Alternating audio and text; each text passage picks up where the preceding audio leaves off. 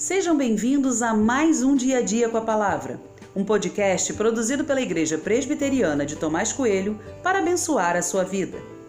O título de hoje é Hoje é Dia de Perdoar Dívidas e tem por base o texto de Deuteronômio 15:1, que diz: Ao final de cada sete anos vocês devem cancelar as dívidas.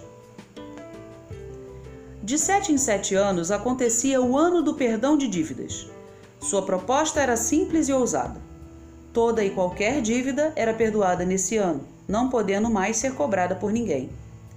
O contexto completo do texto nos mostra que, mesmo algo tão bom pode ser deturpado, pois alguém poderia intencionalmente fazer uma dívida que não pudesse pagar e que, na verdade, nem tivesse a intenção de pagar, justamente pensando no ano do perdão.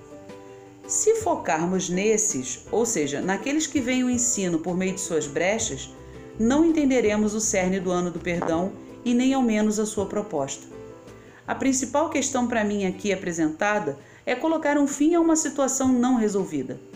Sei que quando falamos de dívida, logo pensamos em dinheiro, mas a dívida pode ser um erro cometido contra você.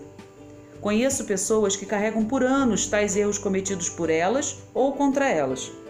Parece não haver o encerramento da dívida nunca, mas não pode ser assim. Se você errou e se sente em dívida com alguém, ou se alguém errou com você e por isso tem uma dívida com você, não importa, essa dívida precisa encontrar um fim.